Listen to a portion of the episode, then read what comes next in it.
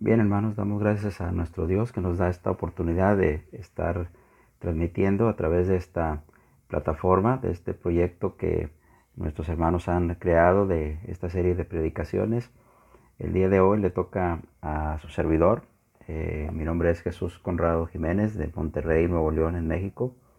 Y bueno, lo que vamos a estudiar en, estos, en esta serie de lecciones tiene como título un panorama del Génesis. La idea es tener un estudio eh, sintetizado, eh, como su nombre lo dice, solamente un panorama del libro de el Génesis. Y en esta ocasión estaremos haciendo una introducción con respecto a este libro. Así que le invito a que esté conmigo durante los siguientes minutos para tener este estudio sobre una introducción a el libro de el Génesis. Una pregunta que primeramente surge es ¿por qué estudiar el libro del Génesis? Esa es una buena, una buena pregunta que creo que podemos contestar.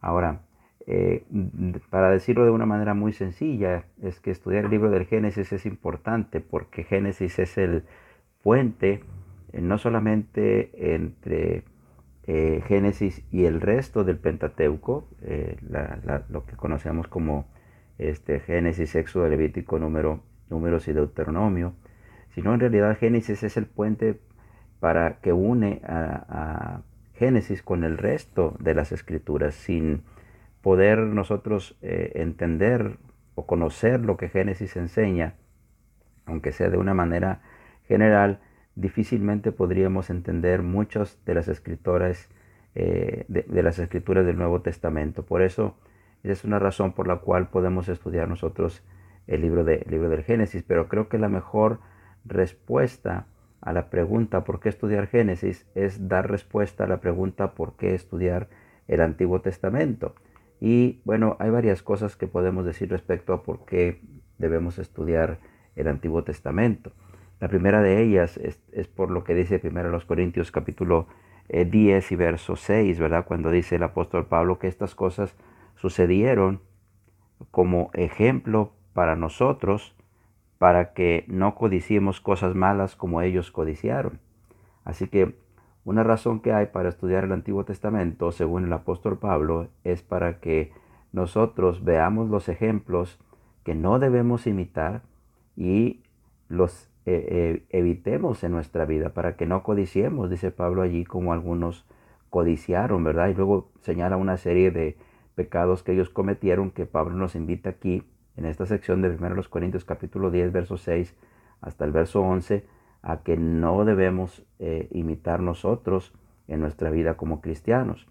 Ahí mismo también, en 1 Corintios 10, verso 11, dice también algo muy interesante. Dice, estas cosas les acontecieron como ejemplo y están escritas para amonestarnos a nosotros. Así que debemos estudiar el Antiguo Testamento, dice el apóstol Pablo, no solo porque hay ejemplos que debemos evitar, sino también porque fue escrito para nuestra amonestación, de tal manera que las vidas nuestras son amonestadas cuando nosotros estudiamos el Antiguo Testamento, son animadas para que hagamos cosas para eh, la obra de Dios y somos también a veces reprendidos por la misma palabra que fue escrita en el Antiguo Testamento.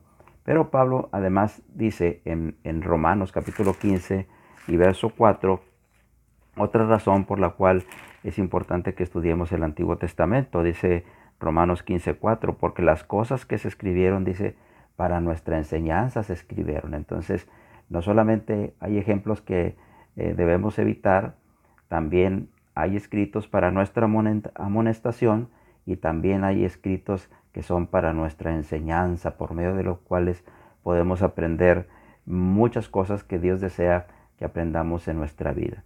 Ahora, cuando Pablo escribe a los colosenses, dice también que el Antiguo Testamento es la sombra del Nuevo Testamento, es decir, debemos estudiar el Antiguo Testamento y particularmente el libro del Génesis, porque todo lo que está escrito en, en el Pentateuco, en realidad todo es una sombra de lo que habría de venir en el Nuevo Testamento. Por ejemplo, hay muchos pasajes que nos hablan de eso, pero solamente quiero mencionarle en esta tarde lo que Pablo dice a los colosenses.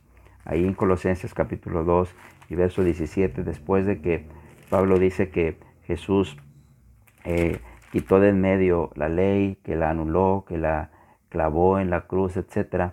En el capítulo 2 y verso 14, cuando llega al verso 17, dice, todo lo cual, refiriéndose a todas las enseñanzas que había en la ley y que estaban relacionados con bebidas, con comidas, con días de reposo, con lunas nuevas, etc. Dice, era solamente una sombra de lo que ha de venir, pero el cuerpo es de Cristo.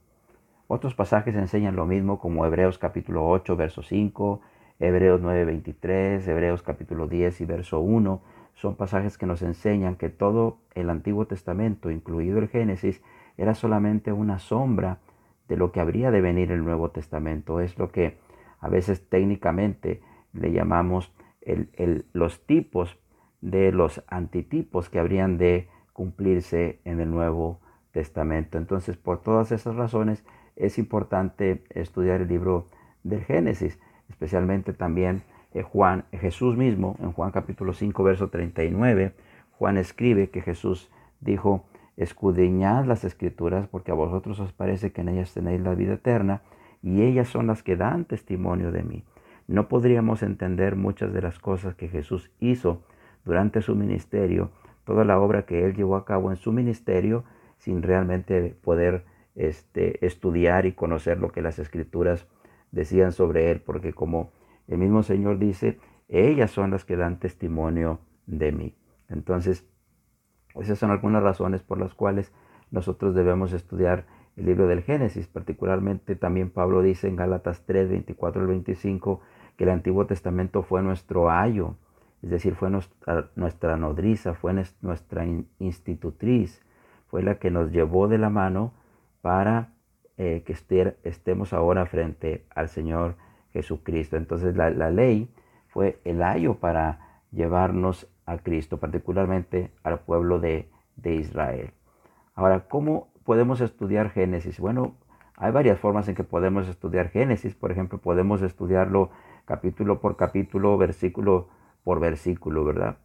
Sin embargo, esa sería una forma muy complicada porque Génesis tiene 50 capítulos. La otra es estudiar la vida de los principales personajes del libro. Hay algunos personajes que sobresalen en este libro, como por ejemplo, iniciando el libro podemos estudiar acerca de Adán y Eva, luego podríamos estudiar acerca de Caín y Abel, podríamos seguir con Noé, podríamos pasar a Abraham, Isaac, Jacob, José, etc. También esa sería una, buena manera de estudiar el libro. La otra es sacar las principales lecciones que el libro, que libro nos da. Pero creo que, que la mejor forma de poder comprender la mayoría de las verdades que enseña este libro es que lo estudiemos cronológicamente.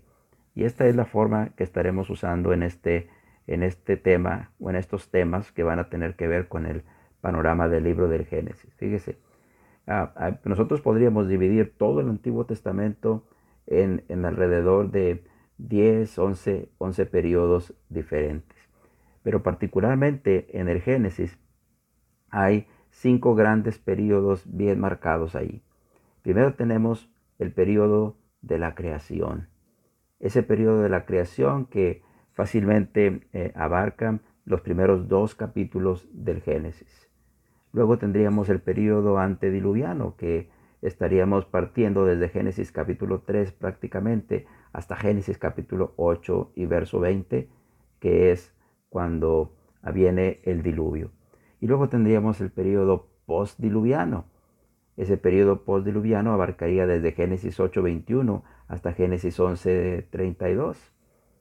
Y luego tendríamos el periodo patriarcal, que empezaría con el llamamiento de Abraham y que empieza en Génesis capítulo 12 y verso 1 y va hasta Génesis 46, verso 27. Y en todo ese periodo patriarcal estaríamos viendo todo lo que tiene que ver con la vida de Abraham, con la vida de Isaac y con la vida de Jacob y con la vida de José. Y luego tendríamos finalmente el periodo de la esclavitud egipcia, que empieza en Génesis 46, 28 y realmente termina hasta Éxodo capítulo 12, verso 37, cuando el pueblo de Israel sale de Egipto. Pero como nosotros estamos estudiando solamente la parte que tiene que ver con el Génesis, podríamos decir que estos cinco periodos son los que vamos a poder analizar aquí. Sin embargo, antes de entrar directamente al texto, hay algunos detalles que tenemos que conocer sobre el libro del Génesis. Primero, hablemos de su nombre. ¿Por qué este libro se llama Génesis? Bueno, si nosotros este, buscamos el significado de la palabra Génesis, la palabra Génesis significa principio, significa origen. Génesis es el nombre griego que se le dio a este libro cuando las escrituras hebreas fueron traducidas al griego y se formó lo que conocemos como la Septuaginta, que es la traducción del Antiguo Testamento hebreo al griego. Ahora, ¿cuál era el nombre que realmente este libro tenía en, las escrituras hebreas? Bueno, el nombre de este libro era Bereshit. Y esa palabra Bereshit, eh, este libro tenía como nombre esa palabra Bereshit, porque Bereshit es tomada de la primera parte del el libro, de las primeras palabras que están escritas en el libro. Usted y yo recordamos que en Génesis capítulo 1, verso 1, en nuestro español, empieza diciendo en el principio. Bueno, la frase en el principio es Bereshit. Así que el término Bereshit se derivó del el inicio del libro. ¿sí? Ahora, esa palabra Bereshit, Génesis, es el nombre dado en la Septuaginta, significa principio, significa origen. Ahora, ¿por qué tiene ese nombre? Porque realmente eso es lo que encontramos en este libro. Este libro es conocido también como el libro de los principios, porque hay muchos principios que vamos a encontrar nosotros ahí en el Génesis. Ahora ese es su nombre. Ahora, ¿quién es el autor?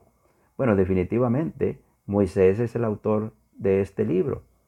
Ahora, la pregunta es, ¿cómo sabemos eso?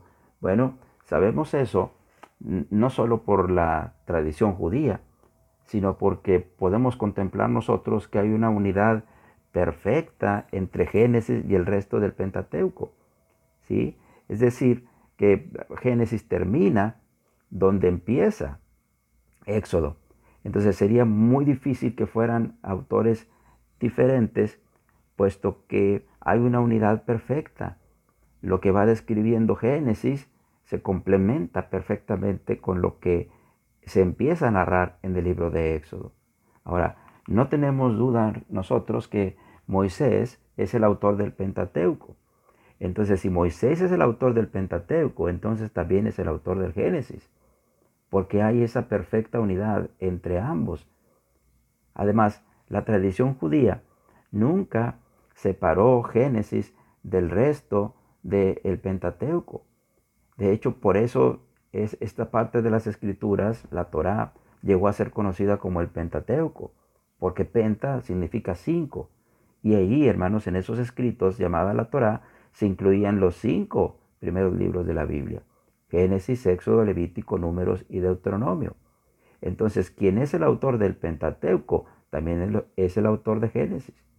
Hay esa unidad perfecta entre Génesis y el resto del Pentateuco. Pero además también el Pentateuco, testifica que Moisés es el autor. Por ejemplo, si usted va a Éxodo 34, 27, vamos a ver lo que, lo que las escrituras nos dicen ahí, en Éxodo 34, 27.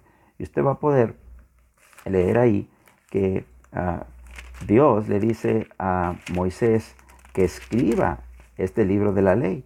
Génesis capítulo 34, verso 27 dice, y Jehová dijo a Moisés, escribe tú estas palabras, porque conforme a estas palabras he hecho pacto contigo y con Israel.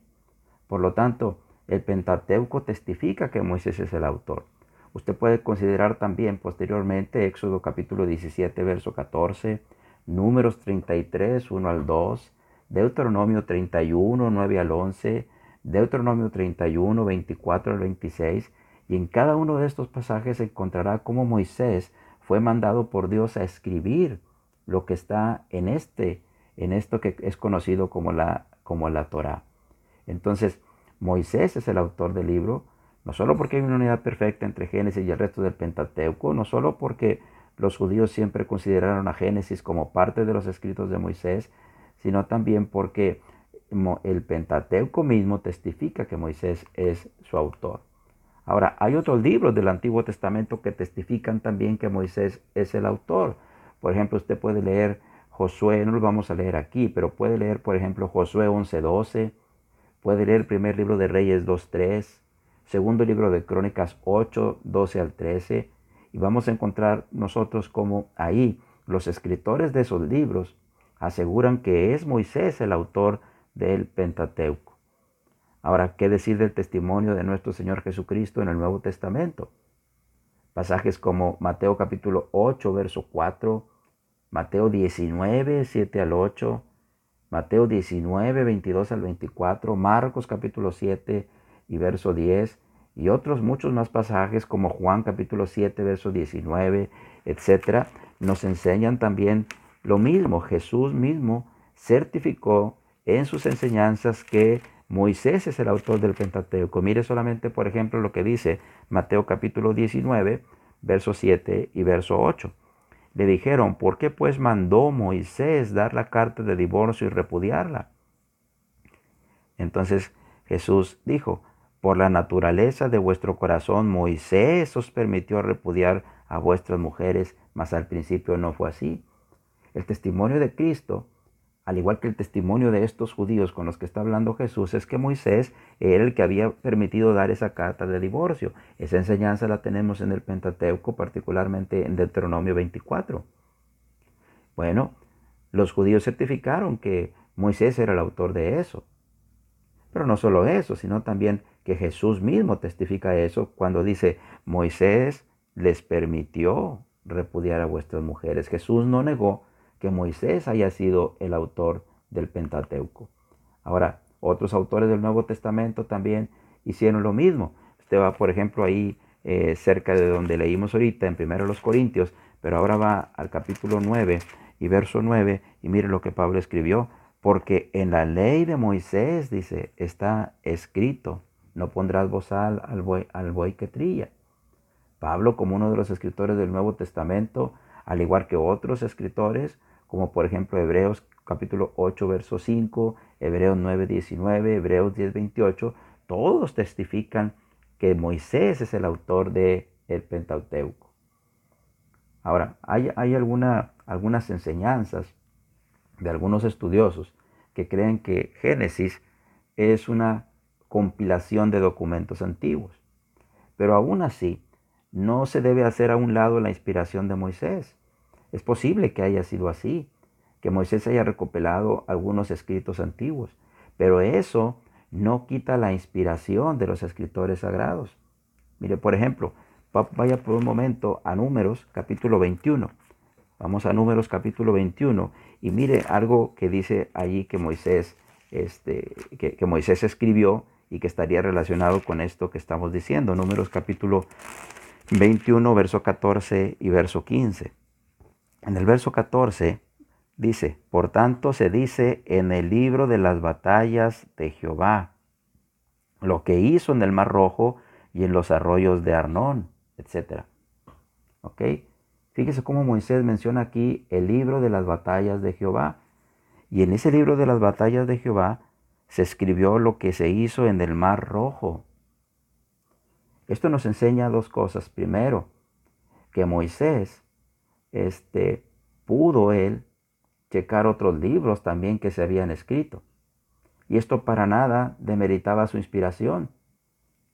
Ahora, la otra cosa que vemos aquí es que Parece ser que paulatinamente que Moisés estaba escribiendo el Pentateuco, o al menos en ese mismo tiempo, también se escribieron otros libros como este que se menciona aquí. Lo mismo encontramos en el segundo libro de Samuel, capítulo 1, versos 18 al 17, donde el escritor sagrado menciona el libro de Hazer o de Geser. Ahora, todos estos no eran libros inspirados, pero algunos escritores sagrados los estaban considerando para efectos de llevar a cabo sus escritos inspirados. Eso es lo mismo que hizo Lucas en capítulo, Lucas capítulo, capítulo 1, verso 1 al 4, cuando Lucas dice que muchos habían ya tratado de poner en orden las cosas que entre, los, entre ellos habían sido ciertísimas y dice, me pareció a mí también escribírtelas por orden. Es probable que Lucas haya estado checando otros escritos tal vez no inspirados para escribirnos la historia acerca de Jesús. Entonces, no solamente el Pentateuco dice que Moisés es el autor, otros libros del Antiguo Testamento lo testifican, está el testimonio de Cristo mismo, está el testimonio de los escritores del Nuevo Testamento, y aún para aquellos que creen que Génesis es una compilación de documentos antiguos, aunque haya sido así, sin embargo, la inspiración de Moisés estaba allí. ¿Sabe por qué? Especialmente porque Moisés es mencionado como un profeta de Dios. Y una de las primeras requisitos para saber que un hombre que escribió es inspirado por Dios es que haya sido mencionado siendo un profeta, teniendo el oficio de profeta o al menos teniendo el don profético. Y Moisés mismo testifica de él diciendo, profeta como a mí os levantará Jehová. Así que Moisés era un profeta de Dios. Por lo tanto, era un hombre inspirado por Dios. Ahora, ¿qué otros detalles podemos ver sobre Génesis? Fecha de la escritura. Bueno, la fecha de escritura es alrededor del año 1500 a.C. y el lugar de la escritura es muy probablemente el desierto, durante esos 40 años de peregrinaje del pueblo de Israel por el desierto. Ahora, ¿qué propósito tiene Génesis? Eso es importante. Bueno, en primer lugar, Génesis tiene el propósito de darnos un panorama breve de la historia divina, desde el principio de la creación hasta la entrada del pueblo de Israel en Egipto. Ese podríamos decir que es el propósito principal del Génesis, darnos ese panorama de toda la historia divina, desde el principio hasta la entrada de Israel en Egipto. No tanto de toda la historia divina, sino de una breve historia divina, de las cosas más importantes que sucedieron en todo ese tiempo. Pero también Génesis tiene como propósito darnos un registro del origen del universo y de los seres que habitamos el universo. Ahí vamos a poder encontrar por qué existimos los seres humanos, cuándo vinimos a existir, cuándo vino a existir el mundo animal, el mundo vegetal, el universo mismo con todo lo que hay ahí que conocemos y aún con aquello que no conocemos. Génesis tiene ese propósito. Pero también un propósito fundamental de Génesis es que nos revela esa naturaleza de Dios. La naturaleza de Dios que tiene que ver con Él como creador, de todas las cosas, como preservador de todo lo que Él creó, pero también como el soberano de toda la creación. Génesis, hermanos, nos presenta esa naturaleza de Dios como creador, como proveedor y como, como preservador, perdón, y como soberano de la creación. También tiene el propósito de mostrarnos a Dios y cómo se relaciona con el hombre este libro nos permite ver cuánto interés Dios tiene en los seres humanos. Este libro nos muestra que Dios tiene un gran interés, un interés muy profundo en relacionarse con el ser humano, contrario a lo que filosofías de nuestros tiempos enseñan acerca de que Dios existe realmente, pero no tiene ningún interés en lo que pasa con los seres humanos. Eso es completamente falso y Génesis nos demuestra cómo Dios tiene ese profundo interés en el ser humano. Ahora, finalmente Génesis tiene como propósito también, hermanos, nuestra amonestación y nuestra enseñanza, como decíamos al principio. Ahora veamos otros detalles. Ya hemos dicho que la palabra Génesis significa principio u origen. Y hay varios principios registrados en Génesis. Por ejemplo, tenemos el principio de la tierra como la habitación del hombre. Y esto empieza desde Génesis capítulo 1, verso 1 y va por todo el capítulo 2. Luego tenemos también el principio de la raza humana. Capítulo 2, verso 4 al 25, encontramos nosotros cómo empezó la raza humana y qué son las primeras actividades que la raza humana empezó a llevar a cabo. Tenemos también el principio del pecado en el mundo, registrado ahí en Génesis capítulo 3, particularmente del verso 1 al verso 7, nos, narra cómo empezó el pecado en el mundo. Pero también tenemos registrado aquí la primera promesa de redención, el origen o el principio de la redención nuestra, donde fue prometida. Génesis capítulo 3, verso 8 hasta el verso 24. Tenemos también el principio de las familias de la tierra. Génesis capítulo 4 se empieza a hablar de las primeras familias que poblaron la tierra. Génesis capítulo 4, verso 1 al 15. También tenemos el principio de toda la generación incrédula de aquellas primeras familias que existieron. Génesis capítulo 4, verso 16, donde empezamos con Caín y vamos hasta Génesis capítulo 9, verso 29. ¿Sí? Luego tenemos también el principio de las naciones en Génesis capítulo 10, verso 1 hasta el verso 32. Luego tenemos el principio de las lenguas humanas, Génesis capítulo 11, verso 1 al 9. Y luego tenemos el principio de la raza hebrea, Génesis capítulo 11, verso 10, hasta el final del libro. Fíjate entonces cómo Dios va a dedicar 11 capítulos completos para hablar de el principio de la raza humana, el principio de la tierra, el principio de la promesa de la, de la redención, lo que pasó con aquellas primeras familias de la tierra, aquella generación incrédula, cómo surgieron las naciones, cómo surgieron las lenguas de las naciones. Un gran periodo, un gran periodo de aquellas primeras generaciones está contado en alrededor de 11 capítulos del Génesis. Pero el resto de Génesis se va a centrar exclusivamente en el inicio de la raza humana, particularmente en cuatro personajes principales. En Abraham, en Isaac, en Jacob y en José. La pregunta es ¿por qué? Génesis le va a dedicar más tiempo a esta parte.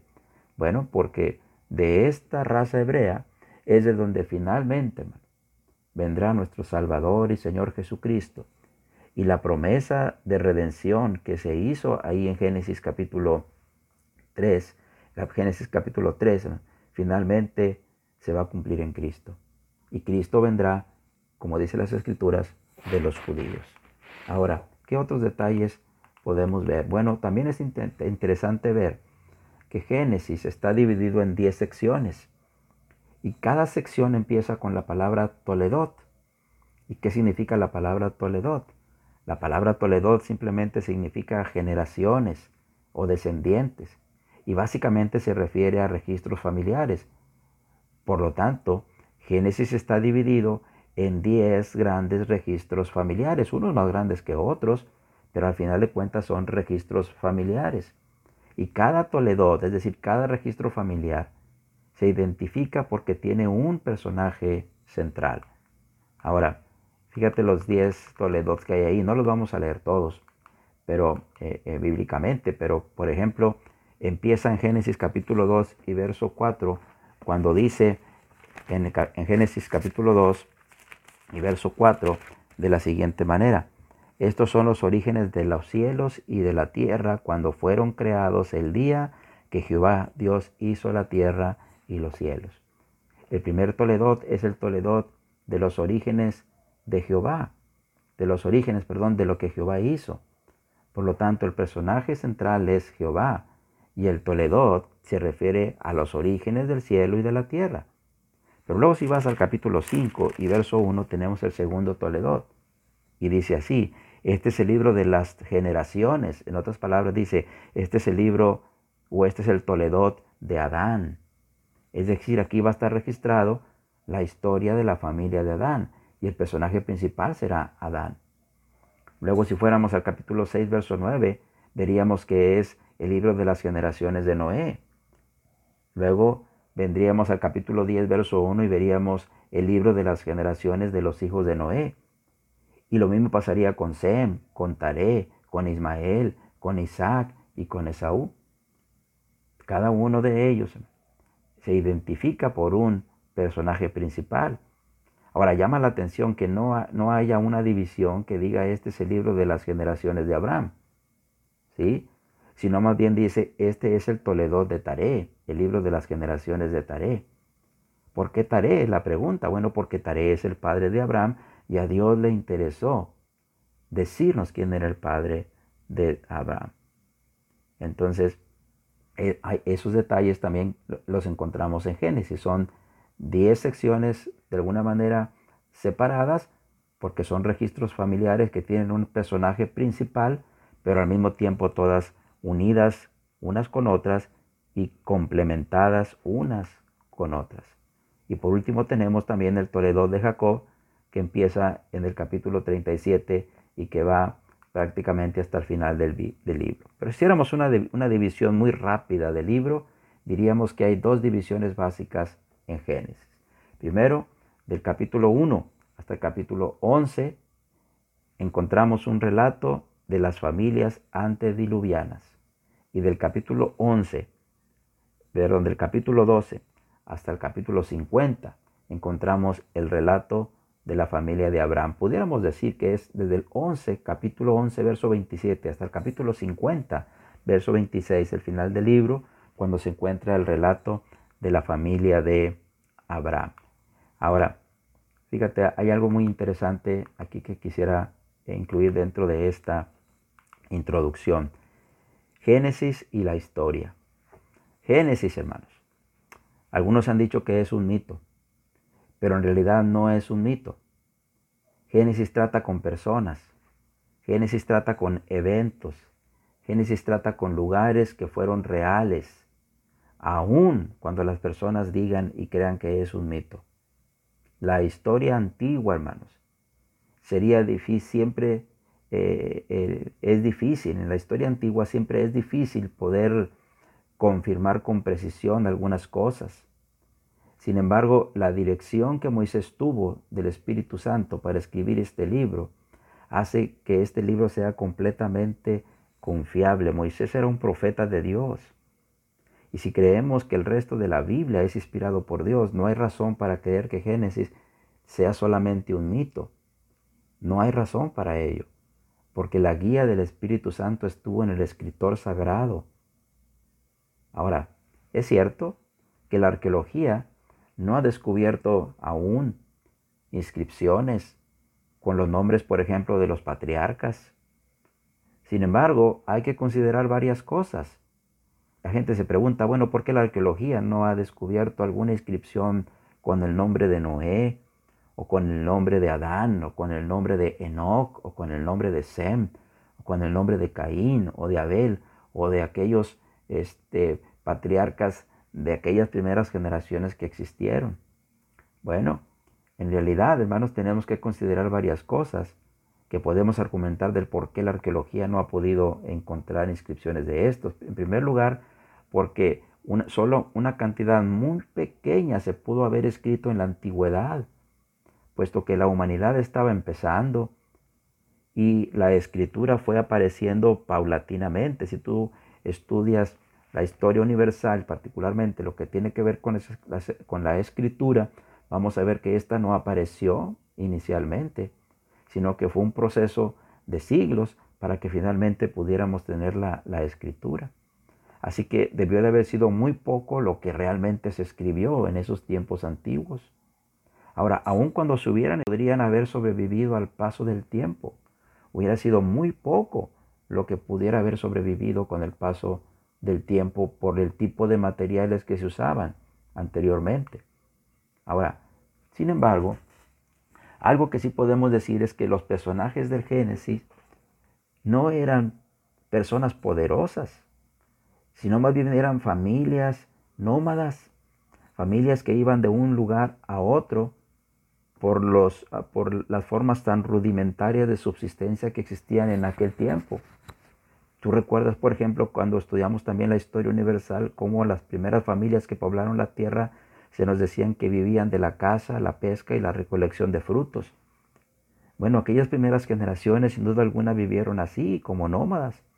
Así que difícilmente podían establecerse en un solo lugar y dejar un asentamiento que posteriormente la arqueología pudiera descubrir. Ahora, fíjate en esto también. Solo José, hermanos, es mencionado como alguien poderoso.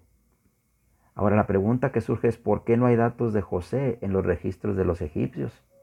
Bueno, José muy probablemente vivió en un periodo donde los egipcios estaban siendo gobernados por los Ixos. Los, Ixos no eran eh, egipcios, sino era un pueblo conquistador que vino y conquistó Egipto y después de que Egipto fue liberado del dominio de los Ixos, todo se destruyó.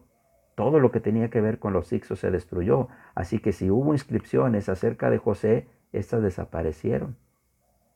Ahora mire algo más. Sin embargo, a pesar de todo esto, algo que se ha hecho la arqueología es demostrar que los nombres que aparecen en el Génesis encajan con los nombres que se usaban en Mesopotamia en el segundo milenio antes de Cristo. Nombres como Serú, como Nacor, que se mencionan en Génesis, han sido encontrados en inscripciones de ese tiempo en las regiones de Mesopotamia, el lugar de origen de Abraham. Génesis además asegura que no se practicaba la idolatría, lo cual también ha sido demostrado plenamente por la arqueología. Ahora, otros nombres como Abraham, Isaac, Ismael, Aser, Isaacar, etc., también han sido encontrados en inscripciones de, la, de esa región de Mesopotamia y que pertenece también a ese periodo. Asuntos culturales, hermanos, como las herencias, el trato de las herencias, el matrimonio, cómo se llevaban a cabo esto, las sepulturas, cómo se llevaban a cabo, son prácticas que aparecen también en Mesopotamia en ese tiempo las mismas que aparecen, las mismas prácticas que aparecen en el libro del Génesis. Algo bien interesante, por ejemplo, es el término Raab, que se usa en Génesis capítulo 25, verso 23. No Raab, Rab solamente, R-A-B. Y que se usa para hablar del hijo mayor. Bueno, esto también la arqueología ha descubierto que fue usado en otros registros antiguos. Y posteriormente este término cambia con el tiempo lo que valida perfectamente la antigüedad, hermanos, de las escrituras. Ahora, la adopción de esclavos como herederos también era común en Mesopotamia. ¿Te acuerdas lo que Abraham quería hacer con su siervo mayor que tenía allí cuando pregunta a Dios quién va a ser su heredero porque aún no tiene hijos? Bueno, lo pregunta porque esta era una costumbre que él había aprendido en su pueblo en Mesopotamia muchas otras de las prácticas, hermanos, que son condenadas por la ley y que se llevaban a cabo en Génesis, verifican también la antigüedad de el Génesis. Ahora, por último, déjame darte algunos detalles sobre Génesis 1 y 2. Génesis 1, 1 y 2 encierra realmente toda la creación. Son dos versículos donde se describe de una manera muy general como versos independientes del resto del relato de la creación, que en el principio creó Jehová los cielos y la tierra. Ahora, estos versos afirman que Dios es el responsable de la existencia de todas las cosas. Hebreos 3:4. El resto de los versículos del capítulo 1 nos van a dar detalles de cada día de la creación. Y el capítulo 2 nos dará detalles adicionales de la creación que fue narrada en el capítulo 1. Habiendo dicho todo esto, entonces estamos listos para entrar en el libro del Génesis y empezar a estudiarlo a través de esos periodos, esos cinco grandes periodos que vimos en esta introducción. Esperamos que todo esto sea de bendición y de provecho para su vida, pero especialmente que le ayude a entender que hay un Dios todopoderoso, que es el que le ha dado origen a este mundo en el que vivimos, que estamos en sus manos y que Él es el soberano y que Él es el rey y el que gobierna este mundo y que independientemente de lo que pase, Él tiene un gran cuidado sobre nosotros porque Él es nuestro creador y el creador de este mundo en el que usted y yo habitamos. Gracias por su atención y que Dios le bendiga.